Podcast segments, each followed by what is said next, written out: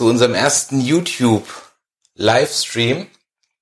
Wir üben noch. Das ist alles hier sozusagen ein weiterer Versuch der Übung, um heute mal ja die neue Couch hier einzuweihen. Genau, das ist jetzt unsere Streaming Couch. Ja. Ein wunderbares Ikea Klippern. Ja. Günstig von eBay Kleinanzeigen geschossen. Das kann ich gut. und, und einmal auch durchgewaschen. Ja. Ja. Ähm, wir äh, testen hier mal wieder unseren Stream. Warum? Weil wir ja ab ähm, 3.5., beziehungsweise früher auch schon, auf dem Twitch-Kanal der German Comic Con ja ähm, jetzt auch öfter streamen werden. Und am 3.5. haben wir ja dann die Online German Comic Con, wo wir auch äh, dann mit dem einen oder anderen Star, zum Beispiel aus Walking Dead oder Gotham, dann Interviews führen werden. Und äh, ja, und jetzt haben wir sozusagen hier und heute eine YouTube-Premiere und äh, im Grunde genommen machen wir das, was wir seit acht Folgen, das ist schon die achte Folge. Ja. Wow. Ja, ja, seit acht Folgen machen, nämlich von Zeig mir deins, ich zeig dir meins. Wir sind sehr produktiv, aber das ist auch das, was wir am besten können, und zwar Filme schauen. Ja.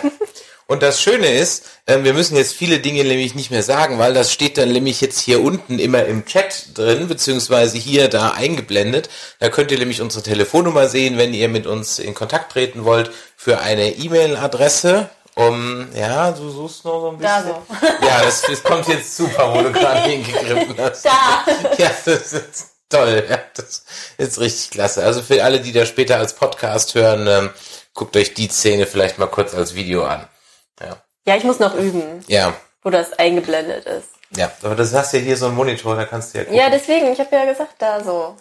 Ja, okay. Ja, vor aber, aber so vor, vor meinem Bein da, okay, ja, genau. Gut. Ja, vier Filme haben wir heute dabei, ähm, wovon eigentlich ehrlich gesagt nur zwei unserer Regelfolgen, dass wir sie aus unserem Glas rausgezogen haben. Genau. Ähm, und wir fangen mal an mit einer Serie. Ähm, ja, die hast du dir gewünscht.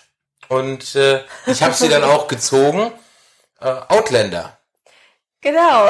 Ich habe die ersten drei Folgen, drei Folgen haben wir geguckt. Nein, ne? zwei. Zwei Folgen, okay. Ich glaube, die erste Folge kam dir einfach nur so lang vor. Ja, die kam mir wirklich lang vor. Wie lang war die denn? War das so ein richtiger... Eine Stunde, glaube Nur ich. eine Stunde? Echt? Ja, Okay. ich glaube schon. Also, worum geht's denn bei Outlander? Ähm, ja, möchtest du was dazu sagen? Ist ja deine Serie, du hast sie in den Topf Ja. geworfen. Warum habe ich sie gucken sollen? Worum geht's? Genau, ich habe sie in den Topf geworfen, weil ich diese Serie sehr gerne mag. Ähm, aktuell läuft die vierte Staffel bei Netflix. Ähm, ja, und ich habe mir halt gedacht, äh, vielleicht möchtest du ja doch noch einsteigen und ähm, die vier Staffeln aufholen, um dann gemeinsam mit mir die fünfte zu schauen, weil ich sagen muss, dass äh, im Laufe der Zeit sich, naja, ich weiß nicht, die vierte Staffel ist so ein bisschen lame, aber die erste fand ich sehr, sehr, sehr spannend. Ähm, wir haben eine Protagonistin, das ist äh, Claire, die mit ihrem Mann Frank äh, in den Flitterwochen äh, in den 70er Jahren durch Schottland reist und ähm, ja, dann äh, ist sie in einem Steinkreis in äh, Clagnadun und fällt durch die Zeit. Es ist eine Zeitreisegeschichte, äh, ohne Zeitmaschine, sondern ähm, es hat ein bisschen mit Druidenmagie zu tun oder ja, Feenmagie vielleicht.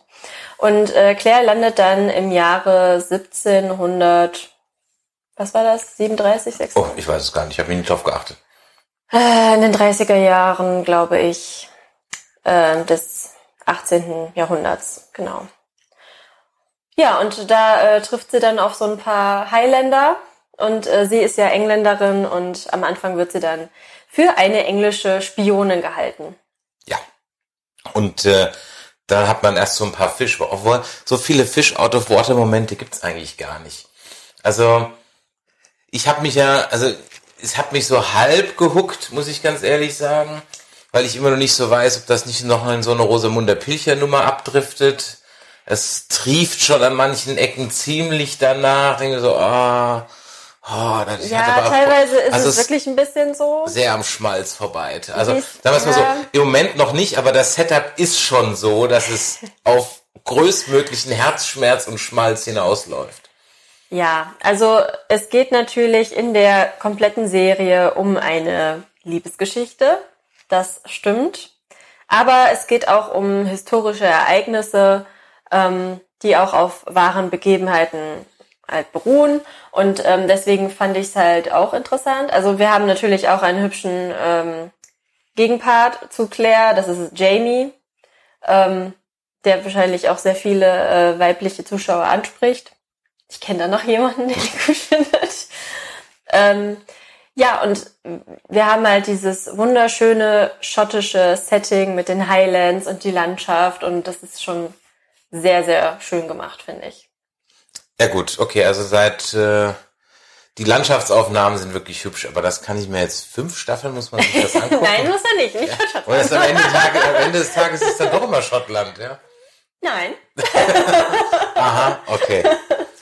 Ähm, wie gesagt, ich wollte sie dir einfach mal zeigen, weil es halt neben dieser Liebesgeschichte auch ähm, diesen historischen Aspekt gibt und ähm, den finde ich halt, wie gesagt, auch sehr interessant. Ja, okay. Wie weit es korrekt ist oder nicht, das kann ich nicht beurteilen. Da kenne ich mich jetzt in den Unabhängigkeitskriegen ja, hab, von Schottland hab, äh, und England. Ich habe mich so da aus. so ein bisschen eingelesen okay. und äh, da ist es schon sehr akkurat. Außerdem gefällt mir ähm, die Kleidung und einfach das ganze Set vom Aufbau, mhm. ähm, die Dialoge äh, gefallen mir auch sehr gut. Einfach dieses schottische, ich habe es jetzt im Englischen geschaut, weil ich finde, das macht einfach sehr viel aus. Ja. Ähm, also ähm, ich habe es mit Untertiteln geguckt, weil das schottische, je nachdem wer spricht, ähm, ist schon sehr hart, weil die auch sehr schnell sprechen. Zwischendurch reden sie auch Gelisch, das wird gar nicht im Untertitel gezeigt, was sie da sagen. Ähm, aber ich finde das Schottische, ich liebe das halt. Ne? Also ich mag die Serie natürlich auch einfach, weil ich so ein Schottland-Fan bin und ich das einfach auch super gerne höre und auch super gerne sehe. Also ich möchte selber auch gerne mal dahin. Ich war schon in Schottland, aber ich habe leider nichts von der Landschaft gesehen, als ich da war. also ich bin ja geneigt, der Serie durchaus nochmal so drei, vier, fünf Folgen mal zu geben, ob es mich huckt weil ich sag mal so, ähm, als der Vorspann lief und dann habe ich einen Namen gesehen, der hat dir gar nichts gesagt, aber da sind bei mir gleich durchaus die ähm, äh, die Ohren und die Augen aufgegangen, nämlich als ich Ronald D. Moore gelesen habe. Der Frank spielt. Ähm, du weißt nicht, ne? äh, nein, nein, das, ist, nein, das ist der, der Producer, so. der Showrunner. Also. Du kennst dich ja aus mit deinen Serien. Aber hier, Weil Ronald D. Moore hat nämlich auch maßgeblich Star Trek TNG und Deep Space Nine und so weiter gemacht. Ach. Und das ist ja nur weiß Gott kein, kein Kappes. Ja? Von daher gebe ich ihm vielleicht noch so mal so zwei, drei, vier Folgen, aber du musst mir auch die Garantie geben, dass halt wirklich nicht so schmalzig wird, wie es sich um Wie gesagt, so ab und zu ist es sehr schmalzig. Das habe ich dir aber auch gesagt vorher. ja gut, er wird es so, aber es wird nicht so Rosemunter Pilcher schmalzig. Oh, es kommt kein entschiedenes Nein. Also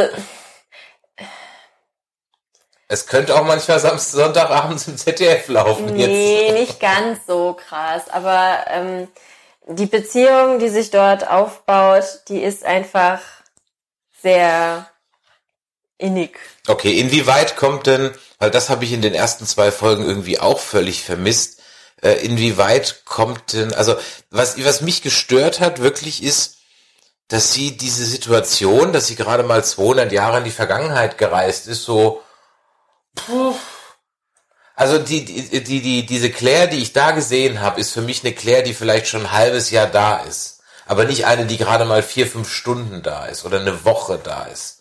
Das war mir mhm. viel zu wenig. Wo bin ich? Was mache ich hier? Ich will zurück und äh, und so weiter und so weiter. Also nee, das war für mich gar nicht so, weil wir haben am Anfang ähm, ihre ähm, ihre Geschichte so ein bisschen kennengelernt und zwar war ja ähm, Krieg auch vorher und sie ist Krankenschwester mhm. und wir haben erlebt, ähm, wie sie in Stresssituationen dort agiert und ähm, wenn du im Krieg warst, ja, dann aber hast du schon Krieg so ein bisschen was Zeitreise Ja, natürlich, das ist ja. was komplett anderes, aber du bist trotzdem unter einem totalen Stress und ich weiß nicht, ob das ist natürlich eine Situation, das kann niemand nachvollziehen, weil klar, ja, ja, gut, okay, aber, aber dann muss ich halt doch schon ein bisschen mehr. Also, ja, also sie war mir einfach zu gefasst.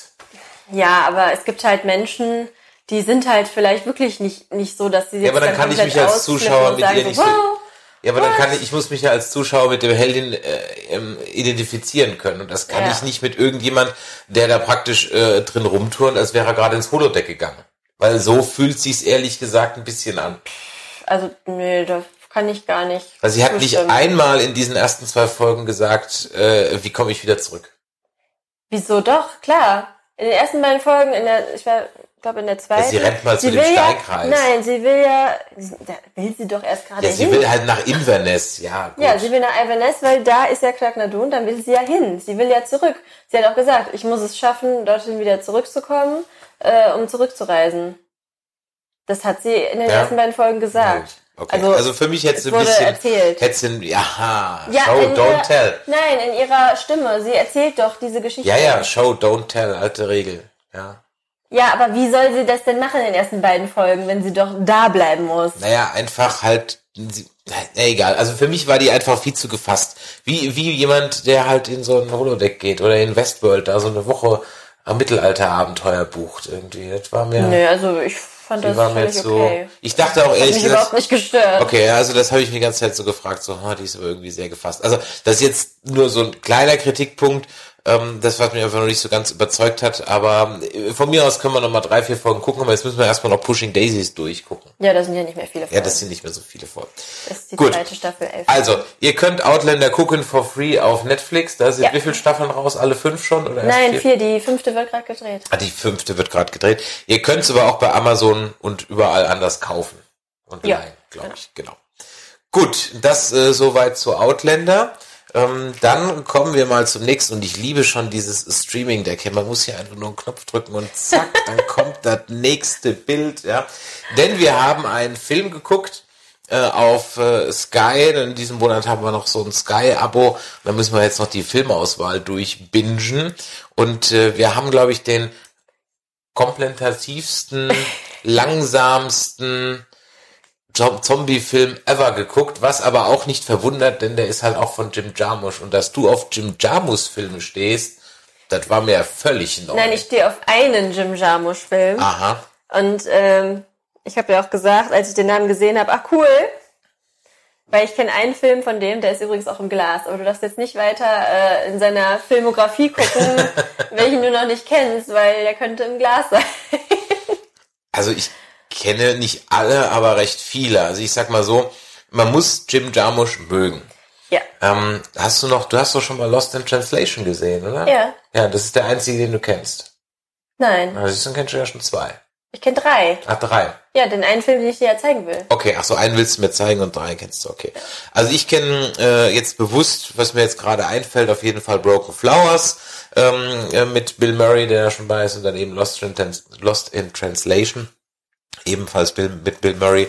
Und hier ihr auch wieder mit Bill Murray, aber nicht nur der, sondern da ist dabei Adam Driver, ähm, äh, hier ähm, Tilda Swinton, Ja. Ist dabei? Liebe ich. Die Frau ist so cool. Tom Waits, Iggy Pop, Danny Glover, äh, Selena Gomez Ja. und bestimmt noch ein oder zwei, die ich gerade noch irgendwie vergessen habe. Äh, hier Chloe Sa Savini. Savini oder wie sie Ja. heißt, ja. Äh, auch noch dabei, also Star besetzt. Und worum geht's im Grunde genommen? Es geht um Zombies! um Zombies, ja. äh, es geht um die Stadt Centerville, also die typische amerikanische Kleinstadt Centerville und äh, ja, A real nice place. ja, a real nice place. und da erwachen die Toten zum Leben. Ja, genau. Und warum? Tja, und warum? Ja, wegen Plan 9 natürlich. ja.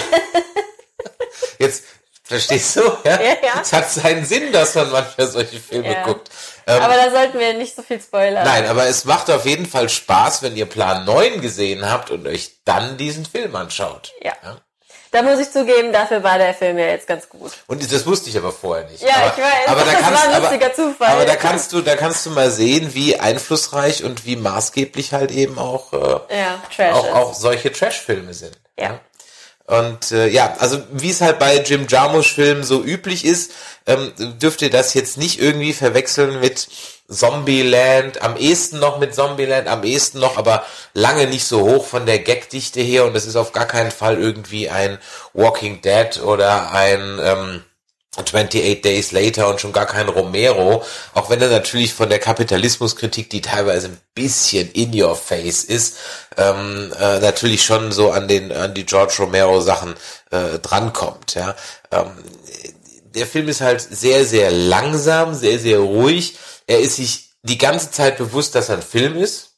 Mhm. Ja, weil also mehr als einmal ähm, die die vierte Wand äh, gebrochen wird und ähm, das muss man mögen. Und ich kann verstehen, wenn man es nicht mag.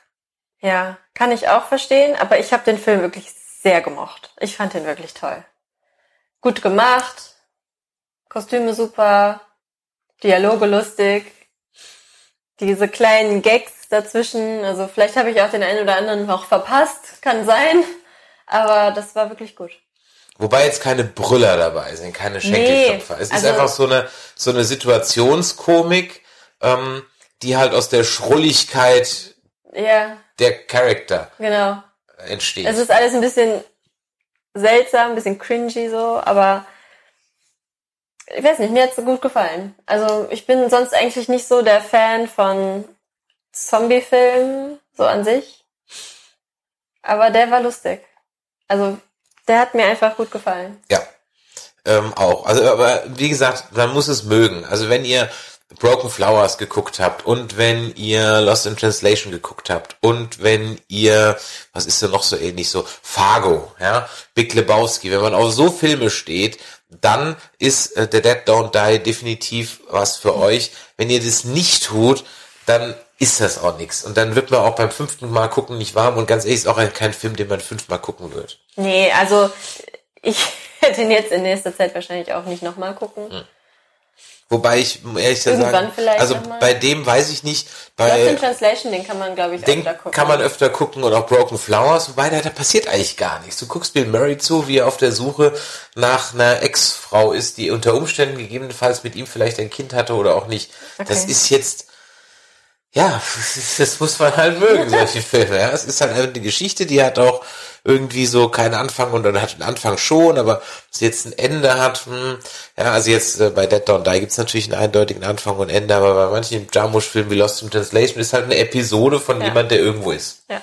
Und dann kommt er in diese Episode rein und geht halt auch wieder aus dieser Episode ja. raus. Ja.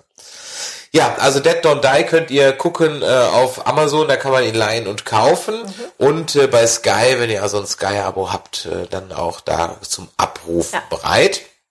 Und dann kommen wir mal zum nächsten Film, zum dritten Film. Den haben wir jetzt wieder ganz regulär gezogen.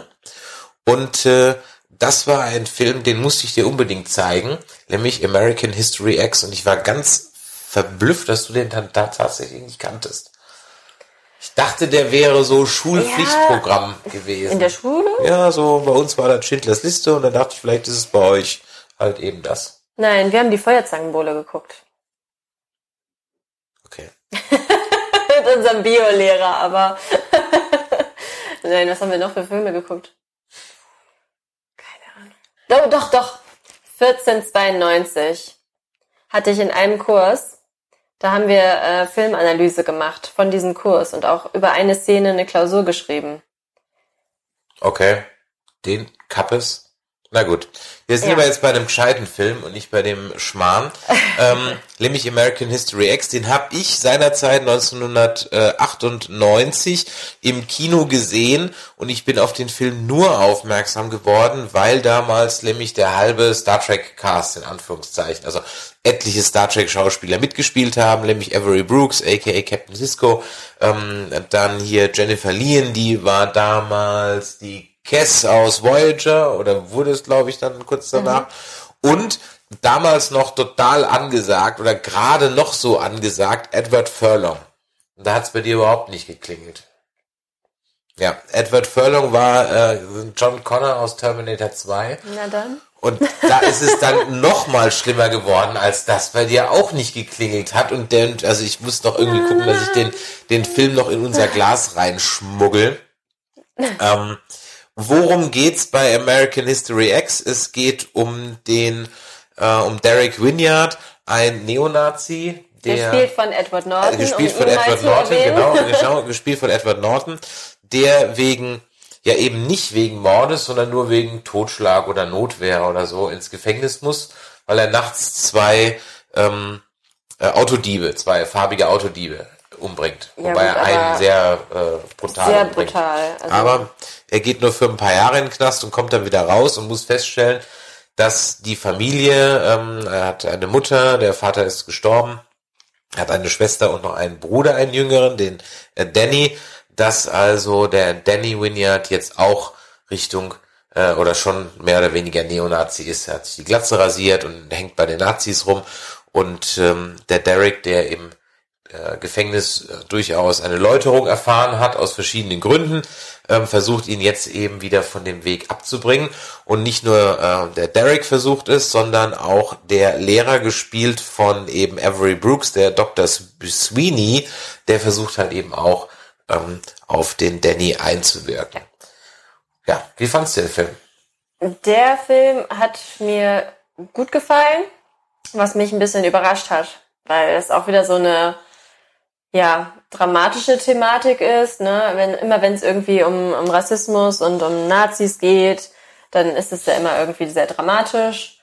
Ähm, aber ich fand es wirklich sehr spannend, weil es war interessant aufgebaut, immer zu sehen, ähm, ja, es wurde irgendwie immer zwischenzeitlich gezeigt, was, was dem ähm, im Gefängnis passiert Mhm. ist.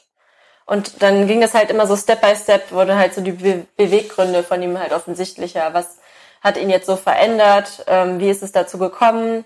Wie ist es auch dazu gekommen, dass er äh, Nazi wurde? Ja, Weil das wird am, also am Anfang wird es nicht direkt gezeigt, sondern das kommt halt im, im Verlauf des Films.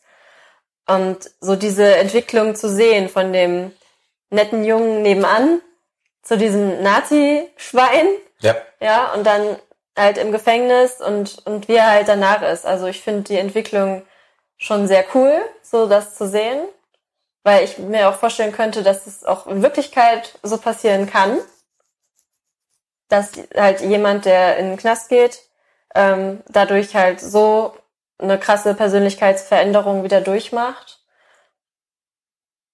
und dann halt ja als neuer Mensch irgendwie aus dem Gefängnis rauskommt und da halt wirklich eine Lehre draus gezogen hat, weil er, die äh, Charaktere sind ja auch nicht unclever. Also diese beiden Jungs, ja, ja, die sind nicht auf den Kopf gefallen, die sind eigentlich relativ schlau.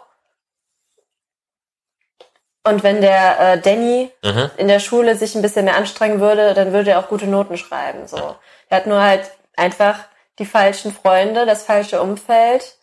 Ähm, ja, ich finde, das ist sehr realitätsnah. Und ja, das war einfach wirklich gut gemachter Film. Mit, ja, irgendwie gibt's da auch eine Moral am Ende. ja, natürlich, natürlich ja, Ja, irgendwie ja schon. Und ähm, nee, ist ein, ist ein guter Film. Auch sehr aktuell. Ich meine, der Film ist von 98. ja, Und man muss sich vorstellen, der könnte genauso jetzt 2020, das könnte genauso jetzt in Amerika passieren, das könnte in Deutschland passieren, das könnte. Es passiert genauso jetzt. Ich war, ich genau, war, ich halt war insofern, ich war auch sehr, sehr äh, äh, überrascht, was die, ähm, was die Aktualität der Argumentation angeht. Also wie er am Essenstisch ja argumentiert. Ja, ja, ja, Da hat genau. sich also, das ist eigentlich, eigentlich ist es Trump-Rhetorik, ja. Äh, ähm, äh, es ist auch die, die AfD-Rhetorik, ja, ähm, die er natürlich noch ein bisschen auf, auf die Spitze treibt, wobei so krass ist er gar nicht. Also ähm, äh, er äh, hat eigentlich genau diese Argumentation, die so hart am Neonazitum vorbeischrammt, aber halt ohne, dass er jetzt irgendwie äh, Drecksjuden oder sonst irgendwas sagt, sondern er benutzt genau, auch in der deutschen Synchro, die sehr gut ist, er benutzt genau diese Codewörter und diese Metaphern, Ja. ähm, äh, die eben auch äh, bei so klassischen Verschwörungs, die sagen ja auch nicht, die Juden sind an allem schuld, sondern die sagen dann die Weltfinanz oder die Hochfinanz, ja, und wenn dann fragst, wo besteht denn die Hochfinanz, ja aus den Rothschilds und dann kommt dann der ganze Kladderadatsch und der ganze Sch Schmarrn dann. Ähm, und äh, genau das macht er ja auch. Also von daher ist das wirklich ein, ein, ein Lehrstück. Und man muss auch sagen, es ist, gibt viele Filme, bei, da kann man die Läuterung ähm, der Protagonisten schwer abkaufen. Aber in dem Fall äh, muss ich wirklich sagen, ähm, ich meine, man muss immer noch, er hat drei Leute umgebracht. Ja, also er kommt schon verdammt gut weg dafür, dass er drei Drei? Leute äh, oder zwei, Zwei. zwei umgebracht hat, oder? Zwei. Ja, zwei. Er kommt schon verdammt gut weg dafür, dass er zwei Leute umgebracht Oder? hat. Nee, der eine ist, der ist doch weggefahren. Der hat nur einen umgebracht. Ja, der lag Nur- doch noch auf dem Wiese. Ist ja wurscht, Ja. er hat auf jeden Fall einen umgebracht. Okay, vielleicht auch so zwei. oder so. Ja, ähm, dafür kommt er ja noch relativ gut weg mit Ja. drei, vier Jahren Knast und dann ist er wieder draußen und gut, man sieht nicht, wie die, wie es ihm dann weitergeht, nachdem man hier diese Episode gesehen hat, aber ähm, das könnte man vielleicht ein bisschen vorwerfen. Auf der anderen Seite hat das jetzt im Knast auch, also war die Story von, von, von Derek im Gefängnis dann durchaus auch so, dass man ihm diese, diese Läuterung halt abnimmt. Ja. Vor allem, als er dann in der Wäscherei mit einem äh, Farbigen zusammen ist, der irgendwie zehn Jahre gekriegt hat für einen geklauten Fernseh Mhm. und er kriegt halt drei Jahre wegen Totschlag oder so. Ja. Ja. Ja. Und äh, Da einfach auch nochmal diese Ungerechtigkeit, ähm, was das Polizeiwesen auch angeht, ne, die, wie die halt mit äh, Farbigen dann umgehen. ja, ja, Ähm, und das ist ja auch immer noch aktuell leider, dass es meistens irgendwie ungerecht ist. Ja. Also ein Film, das ist keine leichte Kost, ja, danach geht's einem jetzt nicht so, dass man sagt, juhu, ja, ähm, äh, definitiv nicht, aber ich Nee. finde, ein Film, den man auf jeden Fall gucken sollte, weil er eine tolle Message hat, weil er es gut rüberbringt und äh, wenn man sich äh, die Schindlers Liste jetzt zum tausendsten Mal gesehen hat und nicht mehr sehen kann, falls da Lehrer da draußen sind, äh, guckt euch den mit euren Klassen an. Kann ich absolut nur empfehlen. Ja. Und ist nicht ganz so Holzhammermäßig wie jetzt Schindlers Liste. Der ist auch ein toller Film und auch eine tolle Message. Aber ähm, äh, American History X finde ich insofern einfach aktueller und da kann man sich auch wenn man den mit, äh, mit als Schule guckt, ich, meine, ich war da schon zwei Jahre aus der Schule raus, aber ich weiß, dass viele in der Schule da reingegangen sind. Wir sind halt in Schindlers Liste gegangen, die Jahrgänge später sind da reingegangen, dass äh, man sich mit diesen Charakteren einfach mehr identifizieren kann, weil die halt im Jetzt sind. Und ich finde den Film auch sehr zeitlos gemacht. Ähm, gut, gut, der Rechner, an dem er sitzt, der ist halt ein Ja, bisschen old. aber aber, das ist- aber das könnte war's dann eigentlich auch sein, schon. ja. Das war's im Grunde genommen. Ja. Der Film ist wirklich nicht, äh, also in keiner Weise gealtert, dass man sagt, ah, der ist auch schon, der ist jetzt halt auch schon 20 Jahre alt. Ja, Ähm, wo du gerade noch sagtest, äh, das guckt man in der Schule, ja. Mir ist gerade eingefallen, welchen wir uns angeschaut haben. ja, ich, irgendeinen Betroffenheitsfilm guckt man immer. Sophie Scholz haben wir, äh, Sophie Scholl Ah, haben wir okay. geschaut. Hast du den gesehen? Nee, ich, da gibt's aber so viele Verfilmungen Nee, von. der allerneueste, der Okay. deutsche äh, Okay. Sophie Scholl-Film. Gut, nee, habe ich glaube ich nicht gesehen. Boah, der hat mich auch so krass also vielleicht habe ich ihn gesehen. Kann ich jetzt nicht sagen. Ey, solche so- Filme, das, das ich, so Schindlers Liste habe ich ja nie gesehen. Aber ich möchte ihn auch gar nicht gucken, weil ich kann das einfach nicht. Ich weiß ja, worum es geht, ne? Ich habe mir den Wikipedia-Eintrag durchgelesen. Also ich, weil ich bei solchen Filmen bin ich einfach so beklommen und, und fühle mich so schlimm. Und bei Sophie Scholl war das auch so im Kino. Ich musste am Ende so weinen, weil das einfach so schlimm war. Das war einfach diese, ah, diese Ungerechtigkeit, ne? Ich Ja. kann das einfach, ah, ich krieg da so das körperlich zu spüren, so diese Beklemmung. Ja, ja, dafür kann ich aber, also bei- für Sophie Scholl kann ich es nicht sagen, aber bei Schindlers Liste ist auch definitiv, da bist du auch fertig danach. Ja, das ist einfach furchtbar. Äh, Ja. ja, und bei dem Film ist man nicht ganz so fertig, aber trotzdem finde ich ihn einen Ticken besser, da aktueller, Ja, und so. ich glaube, Schüler können da einfach mehr mit anfangen, weil es einfach um jemanden geht, der in deren Alter ist. Richtig, genau, ja, Das ganz ist- genau, ganz genau. Ja, und ja auch die gleichen Probleme zu Hause dargestellt werden und so weiter. Was ich völlig vergessen hatte, ist, dass der Film ja im Grunde genommen nur einen Tag zeigt. Das hatte ich, äh, ich habe den Film halt im Kino mal gesehen. Der läuft halt sehr, stimmt. Ja, der läuft, zeigt nur einen Tag. Also der kommt natürlich länger vor als einen Tag, aber Ja, im Grunde aber genommen zeigt der. Film nur einen Tag, Ja. weil er kriegt ja für seinen Aufsatz, den er Ja, schreiben ja, soll, nur genau. einen Abend oder einen Tag Zeit. Ja. Und ähm, ja, das war mir noch, ein, ich weiß nicht, ob mir das im Kino bewusst war, aber es war mir gar nicht so bewusst, dass das eigentlich nur alles in einem Tag spielt. Ja, stimmt. Ja. Also, American History X kann mir nur empfehlen. Ab und zu kommt er im Free TV, leider viel zu selten, sollte viel öfter kommen. Er könnt ihr auf Amazon kaufen und leihen und auch hier Sky, wie gesagt, sorry, dass es etwas Sky-lastig ist heute, aber äh, wir müssen dieses dieses, dieses Ticket jetzt durch, durchbingen. aufbrauchen. Ja? Und ähm, deswegen haben wir uns auch den äh, vierten Film, den wir heute besprechen, dann angeschaut. Das ist nämlich Once Upon a Time in Hollywood, der neunte Film von Quentin Tarantino. Ja, Sag du mal was, bevor ich was zu sage. ähm, zu mir hat jemand gesagt, entweder man mag ihn oder man mag ihn nicht.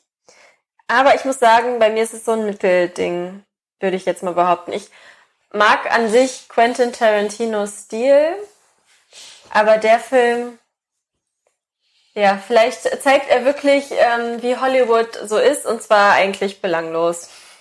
Ja, das, das könnte. Tut mir leid, aber das Wort belanglos kam mir echt äh, in den Sinn. Das könnte jetzt ja so eine Message sein. Also worum geht's? Es geht um den TV-Star äh, Rick Dalton. Der hatte mal eine große Filmkarriere, ist jetzt eher so ein bisschen auf dem absteigenden Ast und äh, sein Buddy, sein Stunt-Double, den Cliff Booth, gespielt von Brad Pitt. Und ja, die sind halt dadurch, dass der Cliff als Stunt-Double halt am Rick dranhängt, natürlich auch beide auf dem absteigenden Ast. Und so versuchen sie halt eben sich über Wasser zu halten, weigern sich erst Italo-Western zu drehen, machen das dann später doch, hüpfen von einem Serienauftritt zum nächsten und irgendwie kommen sie nicht so recht wieder auf die Beine, bis äh, dann der Rick ähm, einen neuen Nachbarn kriegt, nämlich Roman Polanski, der mit seiner Frau Sharon Tate einzieht und wer sich jetzt eben so ein bisschen mit der Vita von Roman Polanski oder beziehungsweise Sharon Tate auskennt, der weiß ja, dass an dieser Stelle normalerweise dann die Nummer kommt, dass äh, die äh, Sharon Tate ja hochschwanger von der Manson Family umgebracht wurde von Charles Manson. Und in diesem Film, der ja anfängt mit Once Upon a Time, also es war einmal in Hollywood, ist halt dann einiges anders, so dass halt hier, ich sag mal so ein bisschen wie Forrest Gump, also so von diesen Interaktionen mit der echten Historie. Also zwei fiktionale Charakter, also der Rick und der Cliff, mhm. interagieren halt mit realen Charakteren zu der damaligen Zeit, ähm, so dass dann eben, also die Steve McQueen läuft dann da rum und halt eben Sharon Tate, Roman Polanski und noch so ein paar andere. Ähm, und dann interagieren sie halt mit denen und das ist irgendwie ganz witzig, aber man fragt sich halt die ganze Zeit so, What's what, the point? What's the point? Genau. Ja, und wie gesagt, ich habe den Film als Film geguckt. Ich habe mich noch nicht damit beschäftigt, wie weit das historisch gesehen irgendwie akkurat ist. Aber so wie du sagst, haben sie es ja verändert. Ja. Ne? Ähm, und da frage ich mich, okay, warum? Vielleicht wäre es interessanter gewesen, die Realität abzubilden. Naja, die, das, also, das, das Manson-Massaker von der Manson-Family ist schon mehrfach verfilmt ja, worden. Das ist ein alter Hut. Da gibt's übrigens auch auf Netflix mehr, mehr als eine Doku zu Charles Manson und, und, und ja. Co., wenn das interessiert. Der kann sich das dann mal angucken. Nein, das ist halt einfach, deswegen, ich kann dir aber auch sagen, selbst wenn du jetzt diesen historischen Hintergrund gar nicht wusstest, ich habe ihn gewusst und es hat halt trotzdem nichts geändert. Ja, ich ja. fand den Film halt trotzdem irgendwie sehr episodenhaft. Da waren dann teilweise ja, ja ein paar nette Episoden dabei. Al Pacino hat noch einen Auftritt und so weiter. Und ähm, äh, hier, hier Michael Madsen spielt natürlich wieder mit mhm. und wer ist noch dabei? Ähm, Dakota äh, Fanning. Dakota Fanning ist noch dabei und so weiter und so weiter. Also haben alle die Schauspieler noch alle ganz, ganz gut. Ja, also, also wirklich die, die, die Schauspielleistung, auch wieder von DiCaprio super. Ganz toll. Also alle haben das wirklich sehr gut gemacht. Ich habe denen das abgekauft. Aber ich meine, die können ja auch nichts dafür, wenn das Drehbuch nicht so toll ist. Ja. Wahrscheinlich sagen jetzt alle Filmkritiker draußen, wir haben absolut keine. Ja, ach nö, ehrlich gesagt, so dolle hat er gar nicht abgeschnitten. Also ja, äh, ich, ich weiß auch ehrlich gesagt nicht, der reizt sich wirklich so bei mir im Moment nach dem ersten Mal gucken. Nach dem ersten Mal gucken. Ja, aber der ist wieder so lang, da habe ich gar keinen Bock, den nochmal zu gucken. Also, bevor ich den nochmal gucke, gucke ich wirklich zum x Mal lieber nochmal Pulp Fiction oder, oder Jackie Brown oder ja. Guck mal, Kill Bill zum Beispiel. Ich finde die Filmreihe Kill Bill, okay, es sind nur zwei Teile, zwei Teiler, ja. Äh, finde ich aber super, weil es gibt so eine Art roten Faden. Ja, es gibt einen Auftrag oder ein Ziel, ja, was dort verfolgt wird. Und in diesem Film Weiß nicht, da wartet man irgendwie immer nur, okay, was passiert jetzt? Naja gut, ich, ich wusste ja, also ja. ich habe halt darauf gewartet, dass jetzt dieser Mord an Sharon Tate passiert. Darauf habe ich halt die ganze Zeit ja. gewartet, ähm, ob sie den jetzt noch zeigen oder nicht und was die zwei Hansel damit zu tun mhm. haben, dass sie das halt am Ende dann komplett auf den Kopf stellen. Ja. ja. Äh, okay, damit habe ich dann auch nicht gerechnet, aber dann, dann kommt der Film eigentlich ich, erst in Fahrt. Das wäre eigentlich so ein Film gewesen, den hättest du vielleicht rückwärts erzählen müssen, so wie Pulp Fiction. Du fängst mit dem Ende irgendwie an ja. und dann, dann kommt so eine wie Stimme bei Memento. aus. Ja, und dann sagst oder, oder keine Ahnung, irgendwie, der ist halt auch sehr chronologisch erzählt und zwischendrin habe ich mir gedacht, mein Gott, du siehst eigentlich die ganze Zeit nur Brad Pitt von A nach B fahren. Ja, genau. Also es kam mir so, als fährt er schon wieder irgendwo hin, als fährt er schon wieder irgendwo hin, Ja. als fährt er schon wieder irgendwo hin, jetzt fährt er schon wieder irgendwo hin. Ja, also klar, ich glaube, das ist so ein Film, den finden Filmemacher und Leute in der Filmbranche finden den bestimmt total lustig. Das ist wie so Rossini, ja, äh, wo es so um die Münchner Schickeria geht oder der Nachfolger von vom Key Royal, der spielt dann so im äh, Berliner Zeitungsmilieu. Das ist, also ich finde es nicht komisch, aber weil du halt da auch nicht Filmemacher für Filmemacher. Genau. Und, und ich glaube, das wäre wie wenn man einen Film über eine Online-Marketing-Agentur drehen würde. Es wäre halt, ich würde mich wahrscheinlich beömmeln vor Lachen. Ja. Aber jeder, der halt nicht in der Agentur arbeitet, würde denken so, aha, aber das, ja. Und so kam mir der Film irgendwie auch vor. Ich glaube, das ist für, für Leute, die so im, in dem Film-Show-Business sind und diese Abläufe kennen, die lachen sich kaputt und denken, hat er ja toll getroffen. Aber jeder, der halt da nicht so drin ist, denkt so, oh, okay, Ich habe mich bei der Rolle, die Brad Pitt spielt, da habe ich mich die ganze Zeit gefragt, weil der hat wirklich sehr viel Screentime. Und da habe ich mich die ganze Zeit gefragt, okay, ähm, ändert sich irgendwas bei ihm? Entwickelt sich die Rolle im, im Film? Nein, Nö. da passiert nämlich gar nichts. Und Nö. das fand ich ein bisschen traurig, weil ähm, er wird ja von, von seinem Boss eher so wie so sein Butler behandelt. Und ich dachte, okay, vielleicht passiert da irgendwie was zwischen den beiden, Ja, dass die stimmt. sich irgendwie anfangen zu streiten oder irgendwie so. Ja. Ne, oder dass der halt irgendwie ausflippt. Aber da war halt auch so nö. nix. Die bleiben halt beide absolut flach wie ihre Serienrollen. Also, dann- Ja, also bei jeder Rolle, auch bei der Sharon Tate, da, da habe ich auch irgendwie gedacht, okay, da wird halt gezeigt, sie geht halt in ihren eigenen Film und ähm, irgendwie benimmt sie sich ja wie so eine Außerirdische, so, weiß ich nicht, ein bisschen seltsam. Hm. So, ach, mein Film, so, ah, und ich war noch nie in einem Kino, so ungefähr. Na gut, sie freut sich halt, dass ja, die Leute fand den das, Film das mögen. war ne? auch, das war auch voll süß. Ich fand es irgendwie süß. Ähm, aber trotzdem fand ich so, okay, wo ist jetzt der Sinn? Also, Ja. Also, der Film ist ja, zweieinhalb keine Stunden Ahnung. waren echt so. Äh, ja. ein bisschen sehr langatmig. Also typisch Tarantino. Wer Tarantino mag, wird den Film vielleicht auch mögen. Nee, er war nicht weiß Typ, nee, nee, ganz ehrlich, weil was mir zum Doch, diese Beispiel. langen Sequenzen. Ja, gut, okay, aber die sind ja, was mir zum Beispiel gefehlt Ja. haben, waren irgendwelche wirklich Dialoge, an die man sich erinnert.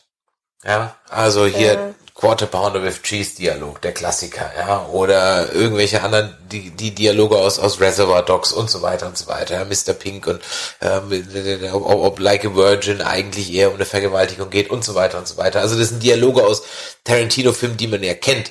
Aber da ist jetzt kein einziger Dialog mehr irgendwie hängen geblieben, wo ich sage, so, ah, der hätte das, das, das Chance auf so einen Kultdialog, den man so losgelöst immer wieder zitiert. Also, nee. Und dann geht er auch mit zweieinhalb Stunden echt extrem lang. Ja, also kann man gucken, der Vollständigkeit halber, aber das war für mich bisher der schwächste Tarantino. Ähm, ja, also von daher, vielleicht reift der noch nach. Ich fand Jackie Brown beim ersten Mal gucken auch nicht so dolle, aber da war ich noch viel zu sehr Pulp Fiction geprägt und habe halt mehr oder weniger so eine Pulp Fiction Nummer erwartet, was da nicht war. Vielleicht reift der noch nach, aber ganz ehrlich, der wird jetzt erstmal so zwei, drei, vier, fünf Jahre, vielleicht auch noch länger, erstmal irgendwo anstauben, bevor ich den nochmal irgendwo in dem Streaming-Portal kaufen werde. Ich den höchstens in der Tarantino-Komplettbox oder so, dann ist er halt dabei. Kann ich nicht dann ist er halt dabei. Aber selbst dann wird es der letzte Seite nicht raushole. Dabei ist er eigentlich handwerklich extremst gut gemacht. Also die, Ja, wie wenn dann, ähm, wenn dann der ähm, Leonardo DiCaprio in alte Filme reinkopiert wird, so in gesprengte Ketten eben dann statt äh, Steve McQueen dann da ersetzt ist, das ist schon perfekt gemacht, ja. Also das äh, ist schon richtig. Und der Film ist auch auf altem Film, äh, altem 70 Millimeter Film, glaube ich, gedreht worden, so dass er auch diesen alten Look hat und so. Also das ist schon alles super gemacht, Ausstattung, alles äh, tipptopp, da gibt's überhaupt nichts zu meckern, aber die Story ist halt so, ja. Weißt du, was ich lustig fand? Das war ähm, dieser kleine Kampf zwischen Bruce Lee. Bruce und- Lee und dem. Das war schon witzig. Ja, stimmt. Das, das war genau. schon lustig. Ja, das, das war schon lustig, ja. Aber Bruce Lee, ich habe den Crow mit Brandon Lee noch nicht fertig geguckt. vielleicht vielleicht schaffe ich das noch. Ja, ähm, das waren die vier Filme für heute. Ich habe dann noch Glass geschaut. Ähm, Den Ja, hast ich hab- du nicht zu Ende Ich geguckt. habe angefangen, Glass mitzugucken, weil wir hatten ja Split ähm, zusammen gesehen. Das war letztes Jahr irgendwann haben wir Ja. Split gesehen und den fand ich gar nicht so schlecht, Mhm. meine ich mich zu erinnern. Ähm, weil die Schauspielleistung fand ich da sehr cool, ne, wo er dann diese verschiedenen Charaktere darstellt. Ja. Das ist schon eine Herausforderung, denke ich, für einen Schauspieler auch. Ähm, das war eigentlich ein ganz cooler Film. Ja, und Glass äh, fing dann an. Ich glaube, ich fand den schon nach fünf Minuten doof. und dann, äh, dann war ich eh so müde, bin schlafen gegangen und habe mir vorher noch den Wikipedia-Eintrag durchgelesen, um zu wissen, was passiert. Und dann dachte ich so, okay, gut, dass du ihn nicht weitergeguckt hast. Ja, also Glass ist ja der dritte Teil einer nicht geplanten Trilogie. Ja. Ähm, die besteht aus Unbreakable. Der Film war auch irgendwann in den 90ern. Den habe ich damals im Kino gesehen, als alle noch auf diese M. Night Shyamalan, wie man immer ihn aus, ausspricht, äh, Filme heiß waren. Und hab den im Kino gesehen dachte mir so, aha, auch so, okay, what's the point, ja. Also worum geht's im ersten Teil? Es geht darum, dass äh, der das Superhirn äh, Mr. Glass, ja, gespielt von Samuel L. Jackson, der Glasknochen hat, davon überzeugt ist, dass wenn es so jemand gibt wie ihn, der also beim leisesten Berührung sich schon was bricht, dass es dann auch ein Gegenteil von ihm geben muss, nämlich so jemand, der unzerstörbar ist. Und er versucht durch die Inszenierung von äh, Katastrophen immer ganz viele Leute auf einmal umzubringen, in der Hoffnung, dass irgendwann einer übrig bleibt, der dann das überlebt und siehe da, in Person von Bruce Willis schafft er das dann auch. So, das war irgendwann in den 90ern und dann war da Feierabend. Und dann gab es diesen Split. Und soweit ich mich richtig erinnere, war der Split nie als zweiter Teil für diese Unbreakable-Geschichte geplant. Das wurde hinten dran noch draufgeflanscht nachträglich. Das weiß ich gar nicht, ob das so Ich war. meine, ich hätte das mal gelesen. Vielleicht weiß das irgendjemand da draußen und dann schreibt ihr es mal in die Kommentare oder so. Aber meines Wissens war der Split halt als Split gedacht und am Ende wurde noch dieser Twist gemacht. Also ich hatte ähm, noch bei dann, Wikipedia äh, gelesen, dass da geschrieben wurde, dass ähm, die gepla das geplant wurde, dass jeder Film für sich einzeln stehen kann. Okay, ja. Und sie halt zusammen aber dann halt diese Reihe ergeben. Weil ich das ein bisschen seltsam finde. Ja, weil der dritte kann nicht für sich allein stehen. Ja.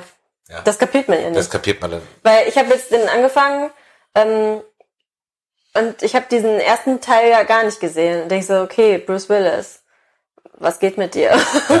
Ja, und da hast du mir ja das nochmal gesagt, dass er halt Mr. Unzerstörbar Ja. ist. Und ja. Ja. Ja gut, und dann im dritten Teil, wie gesagt, kann man gucken, wenn man die anderen zwei geschaut hat. Hat jetzt nicht wehgetan. Der Twist am Ende, ja, der war dann ganz nett. Man glaubt die ganze Zeit, es läuft auf irgendwas Größeres hinzu, was aber dann nie passiert. Ja, also von daher kann man gucken. Sehr viel Plot Convenience, sehr viel, das muss ich jetzt halt kaufen, äh, Story-Elemente. Ja, von daher hat mir jetzt nicht so überzeugt, war jetzt in dem Sky-Ding da mit drin, von daher, jo, kann man so weggucken, aber muss man jetzt äh, definitiv sich nicht irgendwie noch besorgen oder so als, als, als Box oder so. Hm, Nee, nee, würde ich nicht tun. Ja. Gut, ja, dann sind wir für heute durch. Ja, mit unserem Live-Test. Oder hast du noch irgendwas? Guckst du, als hättest du Nee, noch irgendwas? nee, ich überlege nur, ähm, was noch so im Glas drin ist, was noch auf uns zukommt. Ja. Äh, da sind noch bestimmt noch 15, äh, 3, 20, 25 Filme sind bestimmt noch drin. Ja, Ganz ungefähr. sicher. Also wir werden demnächst wieder Filme ziehen. Und wenn euch das heute gefallen hat, dann lasst doch mal einen Daumen oben da. Ihr könnt dann auch mal hier auf YouTube abonnieren, weil das werden wir jetzt wahrscheinlich öfter auf YouTube machen. Das scheint reibungsloser zu laufen als auf Facebook. Und bei Instagram können wir die ganzen Einblendungen nicht machen. Also von daher ist das eigentlich äh, hier auf YouTube wesentlich besser. Alternativ natürlich dann irgendwann nochmal auf Twitch, aber das ist dann nicht unser Channel, sondern das ist dann halt der von der German Comic Con.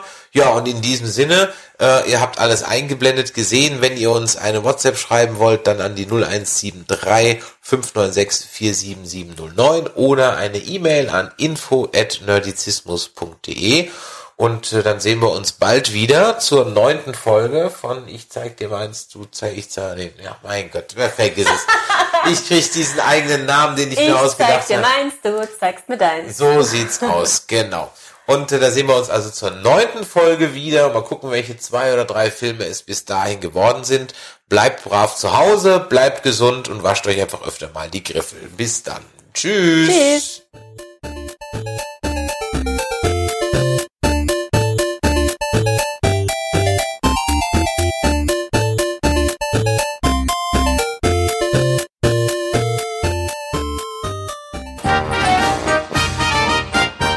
Produktion des Podcast Imperiums.